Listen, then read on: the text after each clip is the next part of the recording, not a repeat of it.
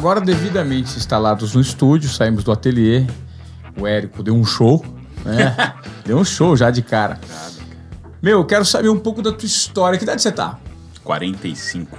45, você é um ano mais velho que eu. É, me conta aí, cara, o que, que passa nessa cabeça criativa? Você é um cara muito vinculado a propósito, a entregar muito relacionado àquilo que você de fato gosta. Você foi o fundador do Omelete, que é um grande portal geek de cultura pop e, e saiu, né? Saiu ano passado? Saiu ano passado, saiu em fevereiro do ano passado. Como é que surgiu essa ideia do Omelete e essa jornada toda? Como é que você qualifica? Cara, a ideia do Omelete ela surgiu bem naquele auge da bolha da internet, sabe? Que tava aquela bolha no, no início dos anos 2000, que todo mundo tava vendendo sites por site de qualquer coisa. E eu trabalhava numa agência e aí teve uma reunião lá falando: "Puta, vamos vamos criar um site de qualquer coisa para vender também", entendeu? Aí, aí, teve uma reunião, falou: alguém sabe de alguma coisa o suficiente para a gente montar um site, fora isso que a gente já faz, que é montar sites e ser uma agência? Levantei a mão falei: cara, eu gosto de quadrinhos, eu gosto de arte, gosto de cultura pop, né? E falou: pô, tá aí, pode ser legal, vamos apostar nessa ideia aí. Tipo, foi, na verdade, foi meio que a única ideia. Putz, e a gente começou a pensar, olhar né, se existia alguma coisa assim, se existia algum site de cultura pop que falasse de dessa cultura nerd e tal, e, e tinha um, coisas muito pouco profissionais, não era nada muito estabelecido, e aí a gente foi criando aí aos poucos o Omelete. A bolha estourou rapidinho, assim, tipo, quando o Omelete entrou no ar, acabaram os investimentos, não tinha mais, ninguém investia mais em, em internet. Mas aí, puta, eu já tava completamente apaixonado pelo, pelo negócio, sabe? Pela ideia. Falei, caralho, quer saber? É isso que eu quero fazer, não quero é, eu sou designer, designer gráfico, então, tipo, prestava muito serviço de design e tal. E aí, agência eu detestava, não conseguia trabalhar em agência. O design era puxado demais também, né? Porque aquela coisa, o designer ele é sempre o último. ele é o ele tá sempre na ponta, né? O cara que o roteirista tem o tempo dele, todo mundo tem o seu tempo. Chega na, na mão do designer, ele tá ferrado, ele tá com prazo ali curto e tem que correr. Então, nossa, estava bem esgotado já, que eram uns, alguns anos trabalhando, trabalhava muito com indústria fonográfica e tal. Aí veio, começou o Omelete, eu comecei a fazer o design do site, daí eu comecei a escrever. Eu tinha, depois ficou uma época aí que eu tinha, acho que eu tinha uns três empregos. Eu tinha, eu trabalhava para um site grande de, de da EMI Music, né, da, que era uma gravadora gigante. É, tinha meu estúdio de design e fazia omelete nas horas vagas. Né? As horas vagas eram das nove da noite às três da manhã. E aí, assim, ia todo dia construindo aquele. construindo nossa fanbase, né? Construindo nossa verdade ali com os fãs. E aí, e, e tendo que conquistar junto aos estúdios, junto às, uh, aos detentores de conteúdo, né? Tipo uma Warner da vida, uma Disney, uma Sony, estúdios assim. Conquistar nosso espaço, provar que o Omelete podia ser um player nesse. naquele mercado que era dominado por revistas revista, programa de TV, né, jornal. A gente veio comendo pelas beiradas, né, internet e tal, mostrando pro, pro pessoal de imprensa o que, que era a internet. A gente tinha que literalmente catequizar as pessoas nesse início dos anos 2000. E aí foram passando os anos, cara, a gente foi consolidando nossa base de fãs, foi crescendo, foi saindo do gueto, né, que a, a, a cultura nerd era muito gueto, né, nos anos 90, assim. Não era um negócio que era não era como é hoje, né? Que hoje não, não tem mais cultura nerd, é, é mainstream. Cultura nerd é sim, mainstream. Sim, porque a, Marvel é mainstream. A, a, voz ficou muito, muito forte, né? Tomou conta do, do meio. É, a Marvel é mainstream, hoje Star Wars é mainstream, né? E naquela época, quem. Né, eu cresci na década de 80, década de 80, você gostava de Marvel, era você e mais dois caras, né? Perfeito. Que, da, da, da classe, que, que liam gibi e tal, né? Vai ter um Batman como dos quadrinhos em 89 só. Então, tipo, foi uma construção aí. E o Omelete, ele se beneficiou muito da, do início dos, desses filmes de super-herói, né? Que eles começaram ali, o primeiro Homem-Aranha é de 2001, se eu não me engano. Mas primeiro X-Men é de, é de 2000. O Senhor dos Anéis, 2001 também. Então, tipo, todas esses, essas coisas que... Essas propriedades que estavam... Que estão ligadas, assim, muito ligadas à cultura nerd elas começaram a surgir no início dos anos 2000, como cinema. E aí, como, como eles, é, é, esses filmes são muito caros para ser executados, eles vêm com investimentos de marketing gigantescos, e aí eles começam a jogar isso de, no, no mundo de forma que. É, porra, hoje, cara, minha mãe assiste os filmes, aos filmes da Marvel, Claro. minha avó sabia o que eram os filmes da Marvel, todo mundo sabe. Todo mundo sabe o que é a Liga da Justiça hoje, quem é o Batman, quem é o Superman, a Mulher Maravilha. Mas quando eu era moleque, era isso, era coisa meio, né? Era coisa de nerd e não era algo bonito. Perfeito. Sim. E aí, mas a gente foi saindo do gueto aí, né? E, o, e com isso o site foi crescendo, crescendo, até ele alcançar. Demorou, né? Porque, tipo, a gente abriu ele em 2000, a gente foi começar a fazer algum dinheiro de verdade, assim, lá em 2012.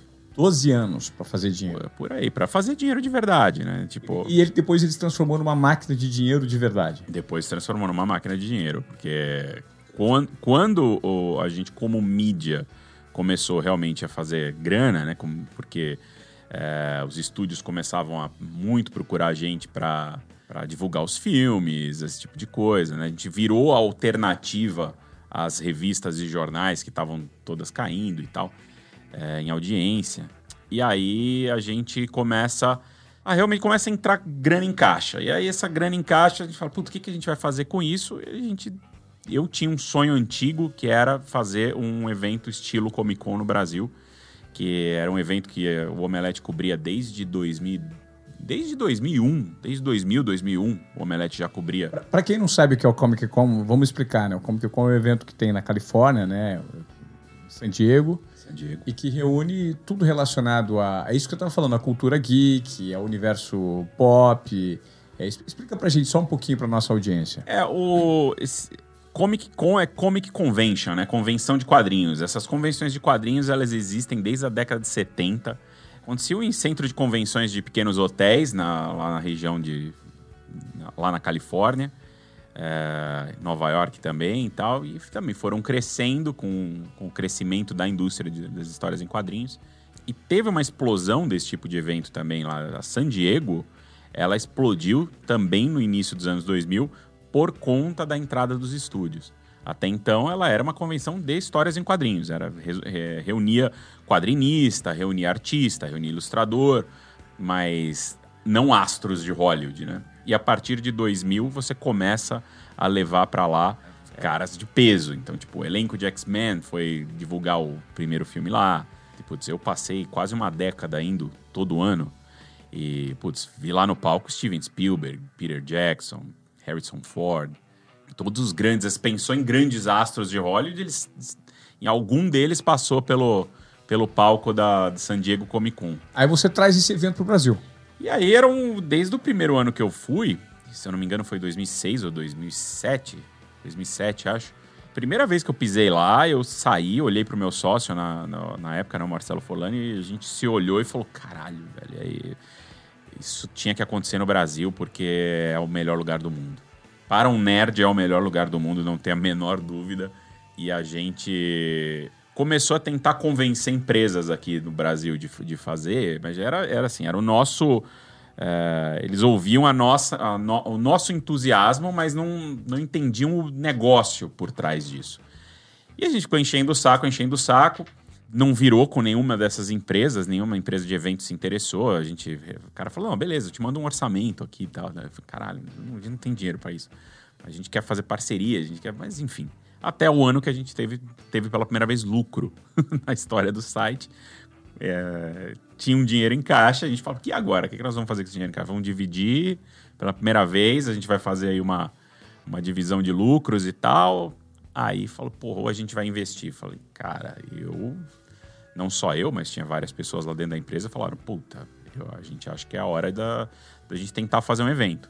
Era arriscado para burro, tinha até alguns dos sócios falaram assim, né, porque se se der errado isso aí, nós vamos perder muito dinheiro, se perder muito dinheiro vai ter que ter aporte e tal, essas coisas, né? Então fala, não, pô, tem que acreditar no negócio, tem que acreditar no sonho.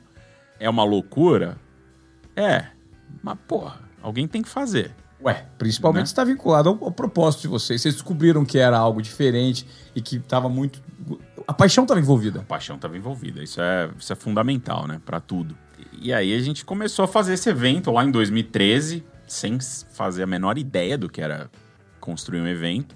Começou a chamar algumas pessoas de mercado, conversar. É, e aí a gente explicava o que era um evento pra gente, o que, que deveria ser. Fala assim, olha, o nosso fã ele vai chegar... Que horas vai abrir? Vai abrir 10 horas da manhã? Beleza, ele vai chegar às 10 horas da manhã. Todos vão chegar às 10 horas da manhã. a característica do nerd. E todos vão sair a hora que fechar. Que horas vai fechar? Fechar às 9 da noite? É. Todos vão sair às 9 da noite. O mercado de eventos falava assim: vocês estão completamente loucos. Isso não existe. Evento é cíclico. Ali é. A galera tem o ciclo da manhã, a galera entra, tem as ondas. Tem a, on, tem a entrada da manhã, tem o cara que fica até o meio-dia e vaza, porque vai almoçar. Tem pouca gente, algumas pessoas que vão mais na hora do almoço e saem no meio da tarde. E tem a galera que chega meio no, no meio da tarde pro final e pega só o final. Tipo, você tem três ingressos com, num dia. Sim, são as três sessões. São quase três sessões. E a gente falou, não, de jeito nenhum, isso não existe. Na cultura nerd, a galera vai chegar cedo e eles vão aproveitar o dia inteiro lá. É um... Cara, e a gente tinha que discutir com, a, com essas empresas de mercado de eventos que não acreditavam na gente.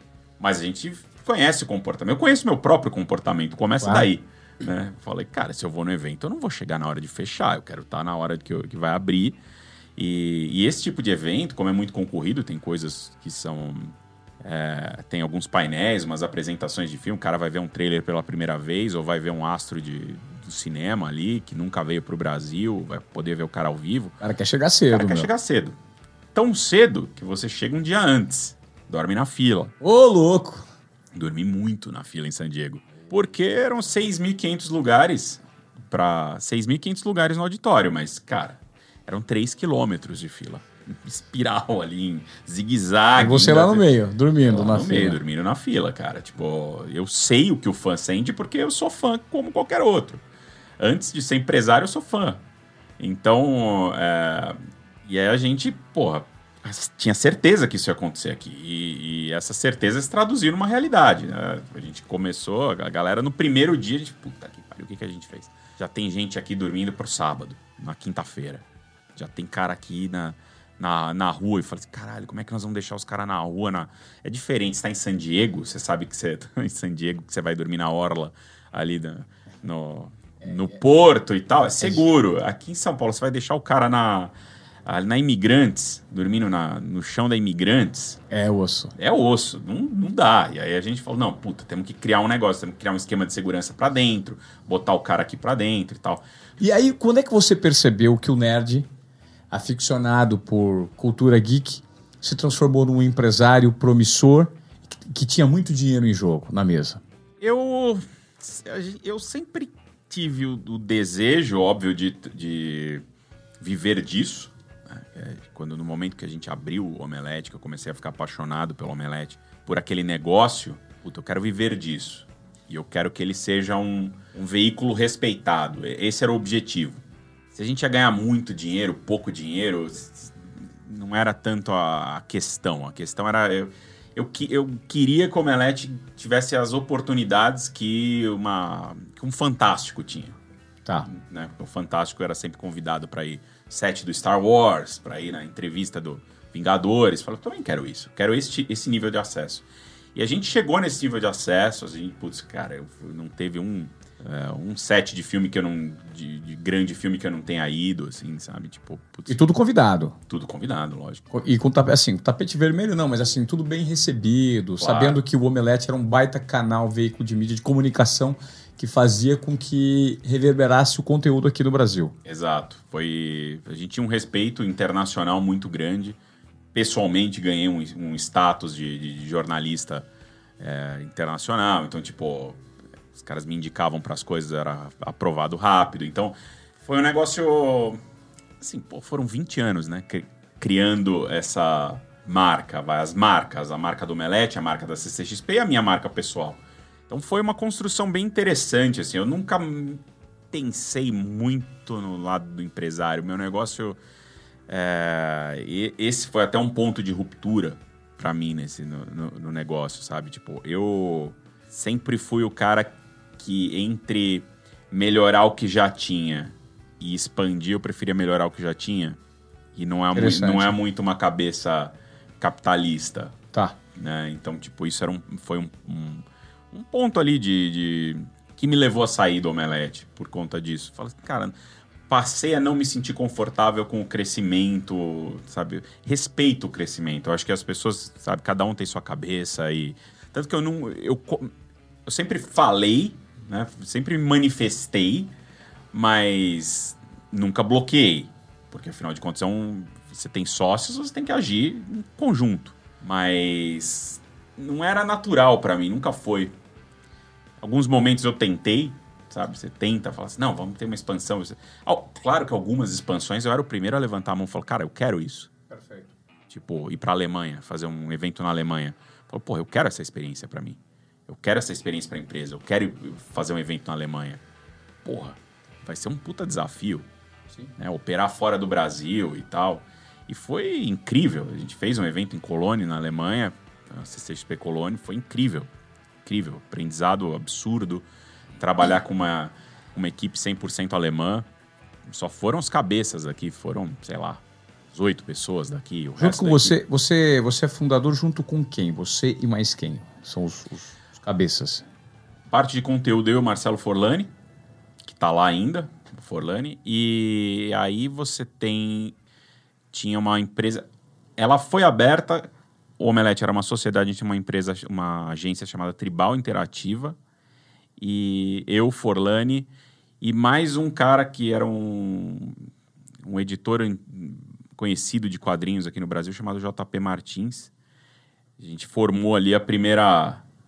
É, a primeira sociedade era isso, eram quatro partes, eu, Forlani, JP e a Tribal Interativa. Depois, com o tempo, o JP saiu da, da sociedade, a Tribal foi vendida, e aí os sócios da Tribal passaram a ser sócios do Omelete na pessoa física. E a CCXP agregou mais, dois, é, mais duas empresas a esse, ao, ao bolo aí, que é a, o Chiaro Escuro, a Chiaro Escuro Studios, que é uma empresa especializada em agenciamento de quadrinistas para o mercado americano e projetos ligados a quadrinhos aqui no Brasil. E a Iron Studios, que é um, uma empresa que faz colecionáveis, certo. que é também, cara, explodiu, é uma das mais importantes do mundo hoje. Eu acho que todos nós aí, de, de uma forma ou de outra, a gente se beneficiou muito da, da CCXP, sabe? O, o peso que a CCXP trouxe para todas as marcas, para todas as pessoas envolvidas. Foi bem, foi um processo bem interessante esse, esse aprendizado e essa construção da, da CCXP. É interessante ouvir você falando e na, a sua fala ela é muito preenchida aquilo que de fato você é. Né? Não é nem no que você acredita. Pode ser que você, às vezes, seja alguma coisa que você nem acredita naquilo, mas é, é o fato de que você, você é aquilo. Então você focou muito naquilo. Pô, eu, eu sou isso, eu gosto disso, eu acho que isso pode se transformar num business, não necessariamente um business gigante, como eventualmente se transformou, né? Acabou se transformando. Se transformou. Num business gigante. E, e assim, é, é, é, interessante. O, qual que seria o, a orientação que você dá hoje para as pessoas que estão muito vinculadas a uma, uma, a um, a um, muitas pessoas estão vinculadas a uma obrigação e sempre o propósito está de lado, porque as pessoas são reféns da rotina, são reféns do status quo, da, da enfim, da sociedade capitalista que está sempre ali. Não, você tem que trabalhar para pagar suas contas, sua paixão fica de lado e ninguém consegue dar vazão para paixão hoje em dia, né? Poucas pessoas conseguem, na verdade, né? Não todas que gostariam. Cara, eu acho que para mim isso tem vindo muito com a idade, sabe? quanto mais velho eu fico, mais eu mais me questiono. Por que, que eu tô fazendo isso? Por que, que eu tô. É, é pra que que é? Porque pelo dinheiro. Os caras, se for dinheiro, eu, eu vou arrumar de um jeito, de outro, de outro. Eu acho que a gente tem que procurar ser feliz. Sabe? Não adianta ficar trabalhando, ralando que nem um desesperado e, e no final do dia você tá só cansado, com dinheiro, com, a, com dinheiro na conta e falando, puta, o que, que eu tô fazendo na minha vida, entendeu? Sei. Essa minha mudança aí dos últimos anos foi muito isso. Eu tava absolutamente esgotado. No Omelete. No Omelete, tá. na CCXP e Com tal. o bolso cheio, mas esgotado. Esgotado, esgotado, esgotado. Tá. Era muito cansativo, a coisa ficou muito grande, com muita gente... É, muita gente opinando, muita, muitas intenções para o negócio, né? muitas é, oportunidades. Quando você tem uma empresa que é um sucesso começa a aparecer oportunidade de todo lado. É isso, é aquilo, é aquilo outro e tal. E aí não dá para você deixar dinheiro na mesa. Aí que tá. Para muita gente não dá, Fala, não, pô, não podemos deixar o dinheiro na mesa. Porque você lembra de quando não tinha, né? Você fala, puta, eu lembro quando não tinha dinheiro. Mas, ao mesmo tempo, cara, hoje, na minha, própria, na minha nova empresa, a gente tem deixado dinheiro na mesa, sabe? Porque você olha para aquilo e fala, cara, que que é... pensa no que vai. Beleza, vai dar dinheiro? Vai. Mas o que, que vai acontecer conosco? O que, que a gente tá gostando? O que, que a gente tá curtindo hoje? Porra, hoje eu tô curtindo demais trabalhar numa equipe pequena, de, de novo. Que era um negócio que eu sempre senti falta. É uma equipe pequena que você conhece todo mundo, que você sabe como as pessoas pensam, que vocês se complementam, que vocês é, são genuinamente preocupados, sabe? As pessoas são preocupadas umas com as outras. Perfeito. É, e, e, quando você passa a ter uma empresa com, sei lá, tinha acho que 150 funcionários, no, no Omelete 160 funcionários, começa aquele giro, você não sabe quem é, fala, quem que é aquele? Não, entrou no lugar daquele outro que não sei o que é lá, e fala, puta, nem conhecia aquele outro, já tem outro. E eu sentia muita falta do Omelete quando ele era pequeno, quando eram umas 40 pessoas. 40, 50, acho que é o limite para você conhecer realmente, sabe? Saber quais são as, as forças e as fraquezas de cada um e operar como uma unidade. Começa a ficar muito grande, você não sabe mais nada. Você tem que aprender a desapegar do, do, de entender o seu próprio negócio como um todo e de você ficar num, ali no, no, num Olimpo, né, no topo, coordenando e pensando no futuro eu sou mão na massa demais para isso. Eu não. Essa coisa de, de, de ficar, sabe, de, de, analisar, de dar o ok e não. Des... segmento. E não descer para ajudar a arrumar.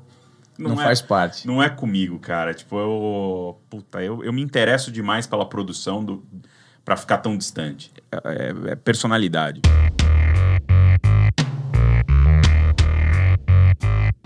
Como é que tá a vida hoje? tá do caralho, porque tô com vontade de falar. É um negócio que eu não tinha há muitos anos. A gente encontra você hoje no YouTube. Eu tenho um canal, chama o canal da Ruro, H-U-R-O. A Ruro é minha produtora.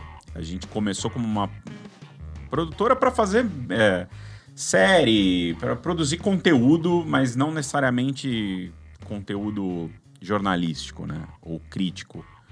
E a gente fez uma gente começou a, a, a empresa no primeiro semestre do ano passado, com um projeto para Turner. A gente fez uma série de TV chamada Quarenteners, justamente no início da pandemia, pegando o começo da, do isolamento e tal. Só que aí começou a vir, veio a vontade de, de, de voltar para o conteúdo, desse conteúdo jornalístico, e aí a gente foi procurado pelo pessoal da Cinemark, que falou que, putz, que tem, os caras têm uma visão absurda tem um cara lá que é o, o CMO, o Daniel Campos, que falou: Puta, tô com o cinema fechado. A galera tá discutindo cinema dentro de casa. Você tá, esses caras estão assistindo TV, discutindo filme em casa. Eu não posso ser esquecido. Porque onde, normalmente onde as pessoas discutem cinema é depois de um cinema. E eu tô fechado. O que, que eu faço? Eu falo assim, cara, eu preciso entrar na casa das pessoas também pra gente continuar essa conversa lá, pra, no momento que eu reabrir, o cara falou, puta, ele tava comigo quando eu tava, quando eu tava dentro de casa. E aí eles vieram com essa ideia, falou, cara, você tem que voltar pro conteúdo. O, primeiro, os nerds sentem sua falta. Falei, cara, é verdade, sentem, era o dia inteiro. Falei, porra, volta, volta, volta. Falei, cara, pode ser, posso. E eu fiquei pensando nisso e eu falei, porra, mas eu tô com vontade de falar, eu tô com vontade, porque eu também voltei a consumir. E ao voltar a consumir, você tem vontade de conversar. E aí veio essa oportunidade. O cara falou, velho, vamos lá, a Cinemark tá junto, a gente cria um canal em conjunto. E, e aí, putz, eu voltei full pro conteúdo. Hoje eu tenho dois programas semanais. Eu tenho um que é mais. que é, o pessoal tá. Os, os fãs estão chamando de aulão. Que eu falei, cara, quer saber? Eu vou fazer um conteúdo para mim, não pro algoritmo. Porque é muito fácil você virar escravo do algoritmo. Claro que é um saco. O algoritmo é aquela coisa, você tem que tem que usar as palavras-chave, tem que ter tantos minutos, tem que ser. Então, não sou eu que estou fazendo conteúdo, eu tô, eu tô editando um conteúdo para agradar um, a plataforma. A plataforma. As regras pré-estabelecidas para ele e aí a sua rotina vai ter que se encaixar no algoritmo que eles mudam a todo momento. Exato. E aí eu falei, cara, velho, tipo, beleza, é uma luta em glória, né, essa do, do algoritmo. Você tá lutando contra outras 600 pessoas que estão fazendo a mesma coisa, o mesmo conteúdo, falando a mesma coisa. Luta por crescimento, luta por exposição, que é algo que você já alcançou no seu canal, no, no seu portal, e que aí você mudou o ritmo, né? E aí eu falei, cara, vai ser de novo essa, essa, nessa Essa vibe. essa vibe de, de, de ficar lá o dia inteiro, corre pra fazer o negócio, porque senão o cara vai sair antes e tal. Eu, eu, eu, li- eu liderei a redação do Omelete durante, sei lá, 15 anos. Era o inferno. Isso era, é, esse era o meu dia a dia. Isso era o. Cara, saía uma notícia, a gente tinha que colocá-la no ar em segundos, porque a gente disputava a capa do UOL com outros cinco sites. Era infernal, cara. Isso é um negócio que te deixa o dia inteiro sem respirar. Hard levei- news, hard news. Hard News é um inferno. E eu levei, eu levei essa preocupação pro, pro pessoal do Cinemark, né? Da Cinemark. Falei, cara, e aí? Falou, não, esquece isso. Faz o que você quer fazer. O que, que você quer fazer? Eu falei, eu quero fazer o conteúdo que eu não tava fazendo, que é profundidade. Daí eu até cunhei um termo que é o Deep Nerd. Falei assim, eu quero fazer uma parada Deep Nerd, que é a nerdice profunda. Assim. Eu quero pegar a referência... Vai sair o filme do Godzilla versus King Kong? Vai. Eu quero explicar quem é o Godzilla desde a origem dele, da Segunda Guerra Mundial, desde a bomba atômica e do que ela fez com a, com a cabeça, com a mentalidade, da, com o que ela fez com a cultura pop japonesa. E eu quero falar do King Kong e quero mostrar quem foi o criador do King Kong, como era a cabeça desse cara, como ele era quando era moleque. Perfeito. E por que, que esse King Kong existe? E eu quero mostrar a primeira vez que eles se encontraram e por que, que eles estão se reencontrando.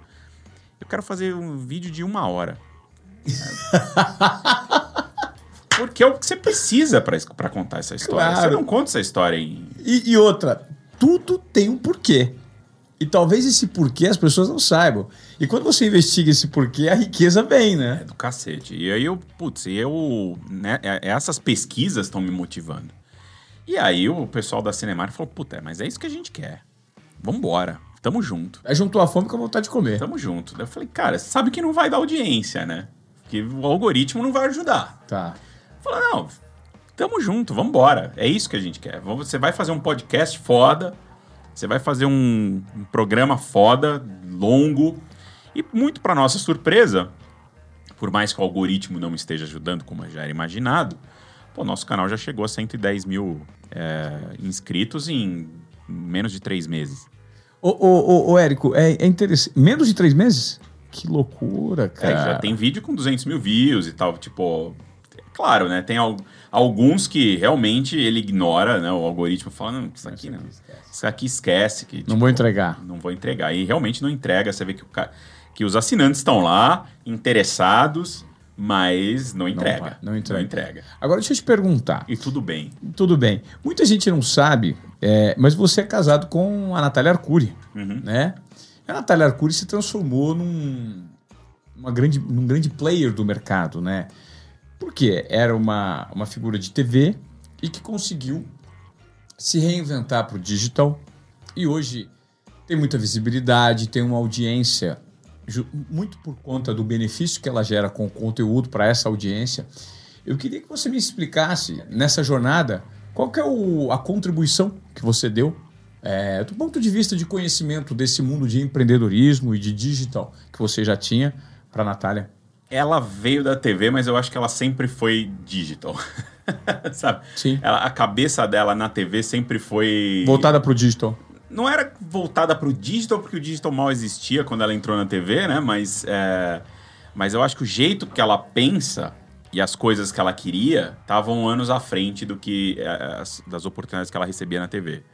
Então foi um, acho que o- a, a libertação para ela de sair do mundo da TV cheio de regras, cheio de é, isso, a audiência, a audiência, a audiência. Isso, E a- não só a audiência, mas a cultura organizacional também, que às vezes Também. prende, né? É, protocolos internos de TV Exato. que, que te colocam nas nuvens um dia e no outro dia te jogam para baixo, sete palmos abaixo da terra. É isso, e que tá, e- enfim, é aquela história, ninguém consegue, você não tem tempo de criar nada. Você não tem esse, você não tem esse fôlego para criar, né? Você não, você tem que fazer o que já está provado, Perfeito. Porque aquilo que fala, não, tem anunciante, é o horário, se trocar isso por aquilo vai cair ponto, caramba.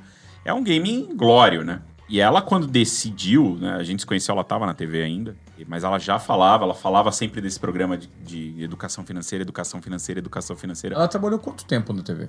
Uns 10 anos, talvez mais. Record, né? Record, ela trabalhou, ela trabalhou no, no, SBT, trabalhou na Record, trabalhou na TV Jockey. Ela começou na TV Jockey. Quando ela sai, né, porque ela tentava fazer esse programa lá dentro da, da Record. Quando ela sai, falou assim: não, eu vou criar um canal. Tipo, ela tinha um salário bom e tal. E a gente combinou, falou: não, vai fundo. Tipo, eu tava eh, ganhando bem na época, falei: vai lá, eu seguro as contas aqui e, putz, vai embora. Hoje em dia é o contrário. Hoje eu posso fazer o meu experimento e ela segura as contas. que legal. É. Hoje eu tô nessa de, de, de, experimentar e falar, pô, vamos criar um negócio que eu não quero trabalhar para o algoritmo. E que bom. E... O algoritmo dela tá rodando. o dela tá rodando, mas é que tá, ela criou, né, os próprios. Ela, ela criou esse mercado da educação financeira na, no digital. Tipo, ela foi a precursora, ela foi a primeira a, a fazer isso no YouTube. Todo mundo que, a, que apareceu, apareceu depois dela, né? Então, tipo.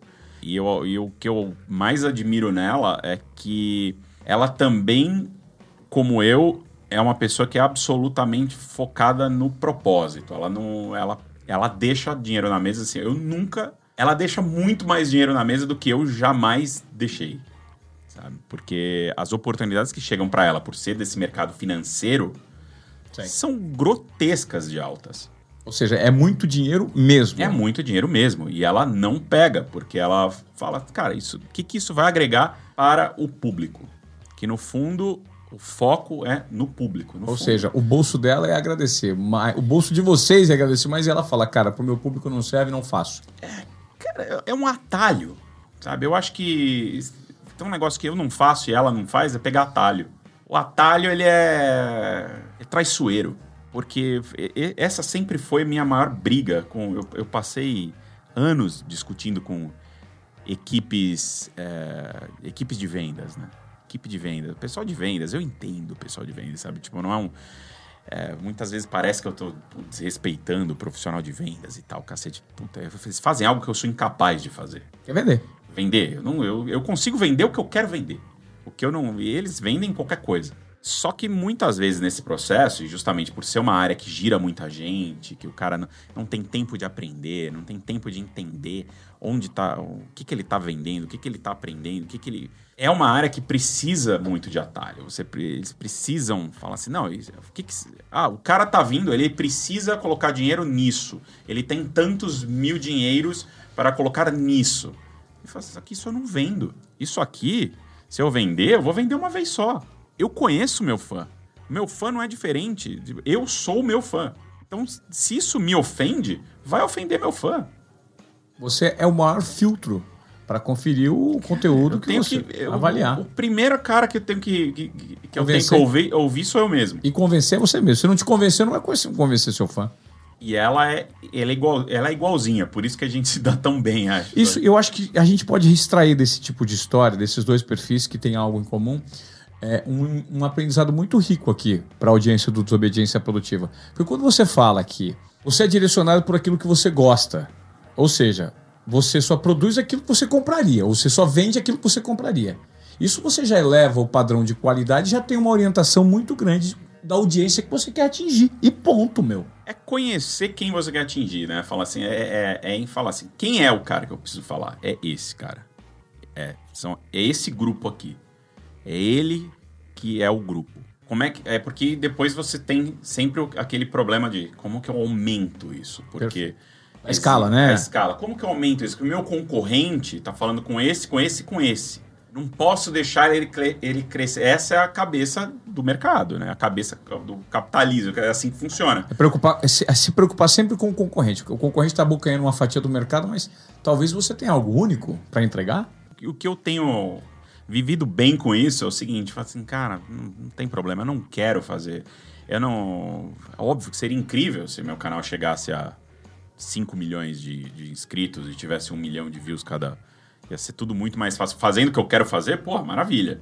Mas eu sei que não é assim, entendeu? Então, tipo, eu acho que é uma coisa que você vai aprendendo com o tempo. Você fala assim, não dá para ter tudo.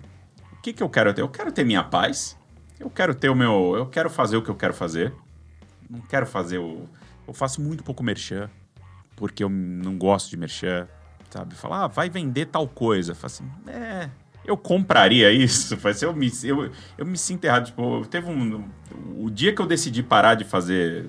de sair do, do, do grupo de, de influenciadores e tal, era o dia que eu tive que fazer um merchan de meia. Eu uso meia, lógico que eu uso meia. Veio o briefing, você tem que tirar a foto. Pode tirar a foto do pé, mas não pode não sei o que lá e tal, lá, lá, que vem aquela coisa assim.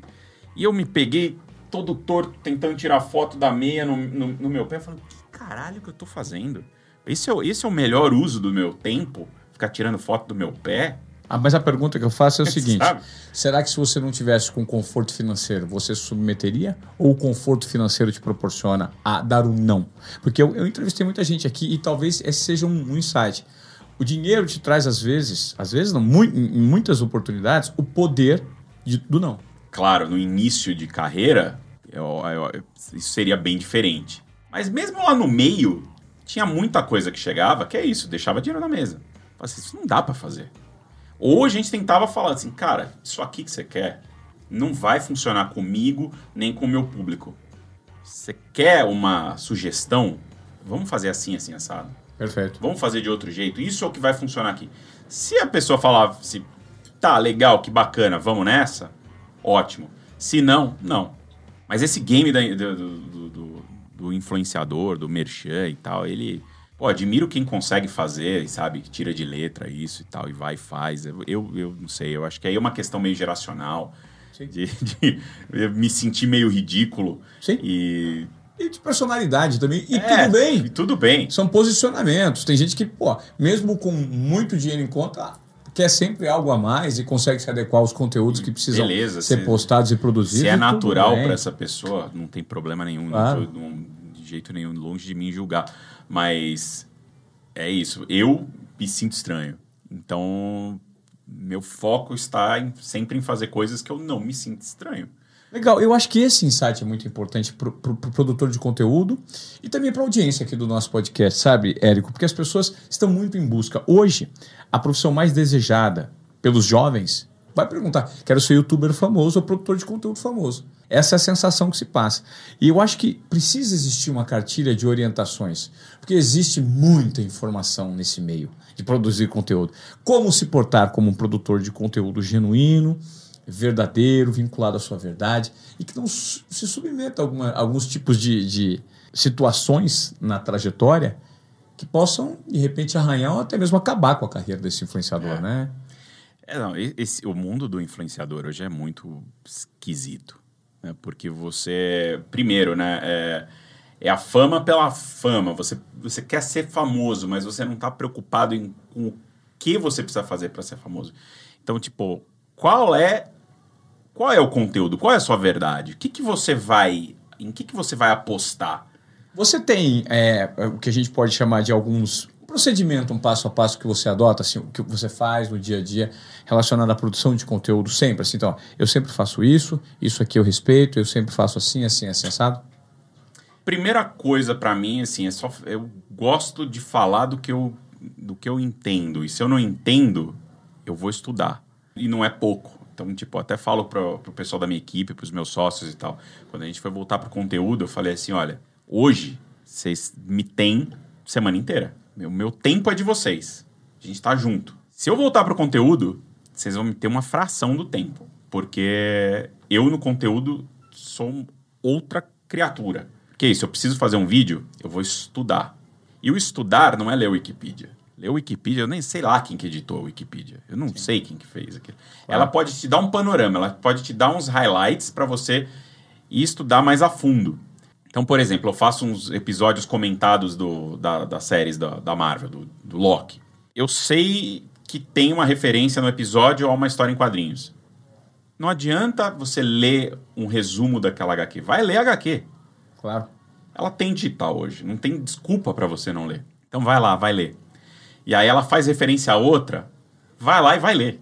É, é muito interessante você estar me puxando. falando que esses dias eu assisti uma aula do Malcolm Gladwell. E o Malcolm Gladwell é um jornalista né, é, americano, muito consagrado, escritor também. O Malcolm explica nessa aula que para você se transformar num grande escritor, você precisa pesquisar ideias, é, é, é, os insights que você teve com exemplos tangíveis, não no que está disponível na internet. Porque o que está disponível na internet, todo mundo tem acesso. E aquele conteúdo está direcionado por algoritmo para você consumir.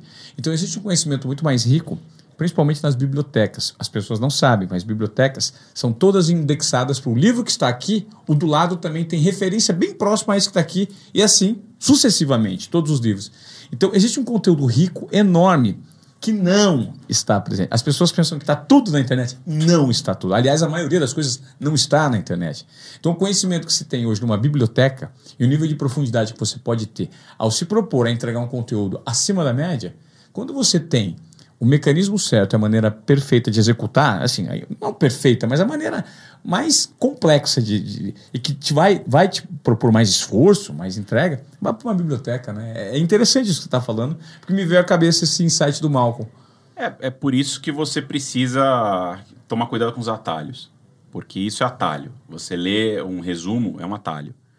E se você só lê resumos, você nunca vai ter aquela. Sabe? Você não vai ter seus próprios insights, você vai ter insights dos outros. Claro. E para se diferenciar, você precisa ter os seus próprios insights. Você precisa criar a sua bagagem, a sua. É, você precisa ter a, a, a, sua mochila ali repleta. Eu acho que é isso que eu persigo muito, sabe? Então, por isso que eu falei para eles, assim, eu vou fazer um vídeo por semana, dois vídeos por semana, esquece. Vai ser a semana inteira. E aí, agora, até minha sócia fala assim, pô, caraca, não tem tempo para nada mais, eu preciso validar as coisas. Eu falo assim, eu, puta, eu avisei. eu avisei. eu avisei, infelizmente eu avisei, porque é isso. É, eu tenho uma obsessão pela, pela, pelo conteúdo com profundidade. Porque eu fico encantado com as coisas que eu descubro. Sim. Sabe? Fala assim, pô, é sério que esse cara fez isso? Eu falo, não é possível, essa história é boa demais. E aí você vai pesquisar, e você vai pesquisar, e você começa a cruzar, você cruza a referência, entende o negócio. E aí você fala, pô, não é, cara, que, que coisa incrível. Como que esse cara, que eu não sabia que esse cara tinha feito isso. E aí você começa a passar um tipo de, de informação, é, é sua sabe? Que é algo que não, o cara não vai achar fácil em outro lugar, não vai. É, mas também as pessoas precisam estar afim. Não é qualquer um que dá play num vídeo de duas horas e. Né, e pô, toca. E vai até o final. Claro. A maioria não vai. Mas quem foi vai ter uma experiência transformadora no final. E é, e é isso que, que a gente está interessado na Ruro, sabe? De, é, é nisso, em encontrar essas pessoas e transformar essas pessoas em multiplicadores. E esses multiplicadores, eles vão ser aqueles que vão... Primeiro, eles sabem quem está fornecendo. Então, tipo, porra, é a Ruro, é a Cinemark, esse, somos nós juntos que estamos proporcionando isso para ele, essas horas de entretenimento, essa, é, é, esse conhecimento e tal. E aí depois ele vai reverberar isso e, e com o tempo a gente vai estar lá no, vai ter um, ocupar um lugarzinho especial no coração desse, desse fã, sabe? Claro. Pô, que legal. Bom, pra gente terminar, é, Érico, me deixa aqui os seus canais, com as pessoas que querem acompanhar o conteúdo que você produz no Instagram, no YouTube, enfim, ter essa lente que você tem sobre esse mundo geek de uma maneira bem profunda, elaborada e assim, e que, que gera de fato uma provocação.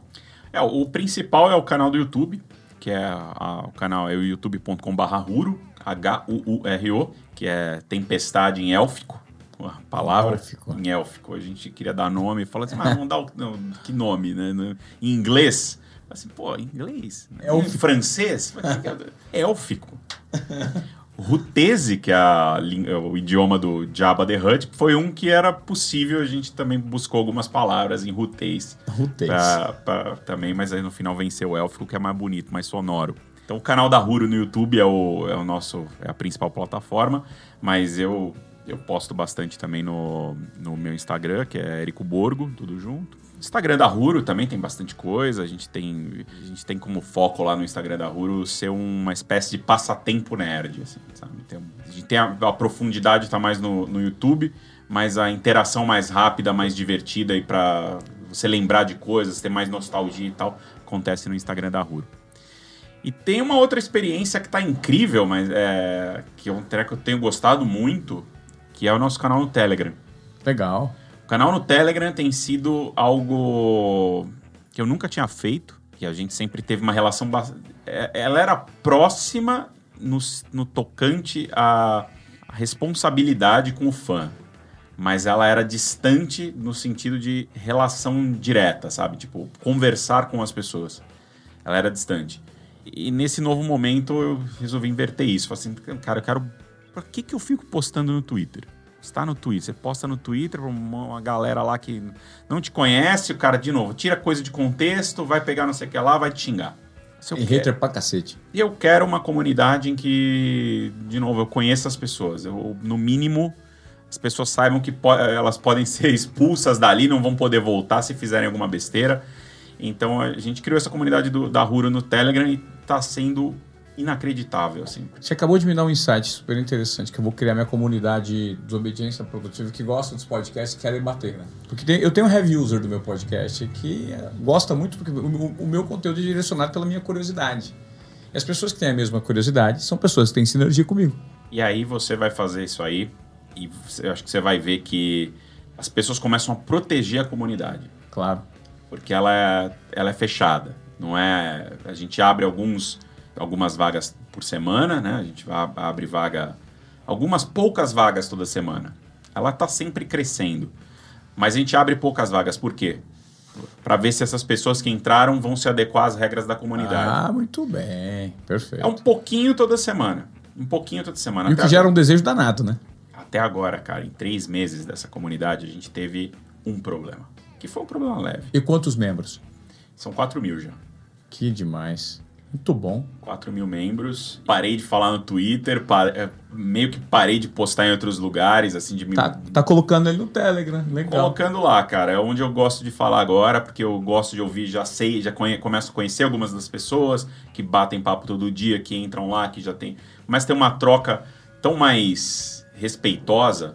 E as pessoas até. Você sabe que algumas é, que elas não, não têm a mesma visão política, por exemplo, mas não é um lugar para elas debaterem aquilo, entendeu? Então, Perfeito. tipo. É... Não é aqui, tá? Você já deixa bem claro, né? Nem precisei. Nem precisei. Ela se autorregula. Ela se autorregula. A única coisa que a gente tem lá tem algumas regras básicas que são necessárias, tipo, o que, sobre o que é essa comunidade e o que a gente tolera e o que a gente não tolera. E, pô, tá sendo uma puta experiência tá sendo tipo a comunidade que eu sempre quis participar. Era um negócio que eu tinha isso lá no início de 2000 eu participava muito de fórum de discussão fórum do UOL tá. E, e aí você cria o seu próprio fórum. E agora tem o meu próprio fórum e tá sendo pô, uma super experiência acho que você vai curtir. Legal Vou sim. Érico, cara, muito obrigado pelo seu tempo, pelos Valeu, seus insights. Cara, obrigado a você. Pelo compartilhamento da sua história, que eu creio que seja muito rica aqui. No Desobediência Produtiva, a gente sempre quer gerar algum tipo de provocação, trazendo mentes que pensam de forma uh, específica, né? E com vários pontos de vista para que o ouvinte, o, o, o telespectador, acompanhe de uma maneira e absorva o conteúdo que serve para ele. Ah, e eu vou te pedir, para você que está acompanhando Desobediência Produtiva, eu vou te pedir para que você assine o Sem Filtro. É, a gente está colocando o material de bastidor do antes e o depois, é o Sem Filtro, e vou pedir pro, pro Érico dar pelo menos cinco passos para você, criador de conteúdo, ser genuíno com aquilo que você de fato faz, para você ter esse tipo de propósito que ele colocou em prática e provou aqui, tá dando muito certo. Obrigado, Érico. Vale, imagina, obrigado a você.